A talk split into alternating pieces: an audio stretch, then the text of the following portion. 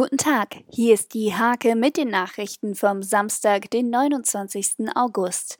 Die Brücke an der Nienburger Leinstraße soll Mitte Oktober fertig sein, zwei Wochen später als geplant. Die Fahrbahn auf der Brücke wird einspurig sein, sodass sich die Fahrer per Zeichen abstimmen müssen. Seit 26 Jahren diskutiert die Nienburger Politik bereits über das Baugebiet Segelwiesen. Wenn es nach den Grünen gegangen wäre, hätte es wegen geplanter Klimaziele wieder eine Verschiebung gegeben.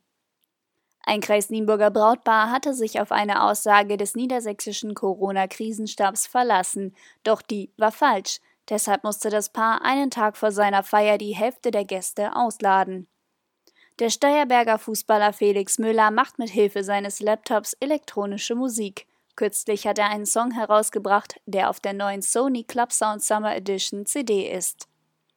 Am 1. September ist es wieder soweit. Das Fußballmagazin Dribbling startet. Die Fußballbibel wird nicht als einzelnes Heft, sondern Tag für Tag im Lokalsportteil der Hake erscheinen.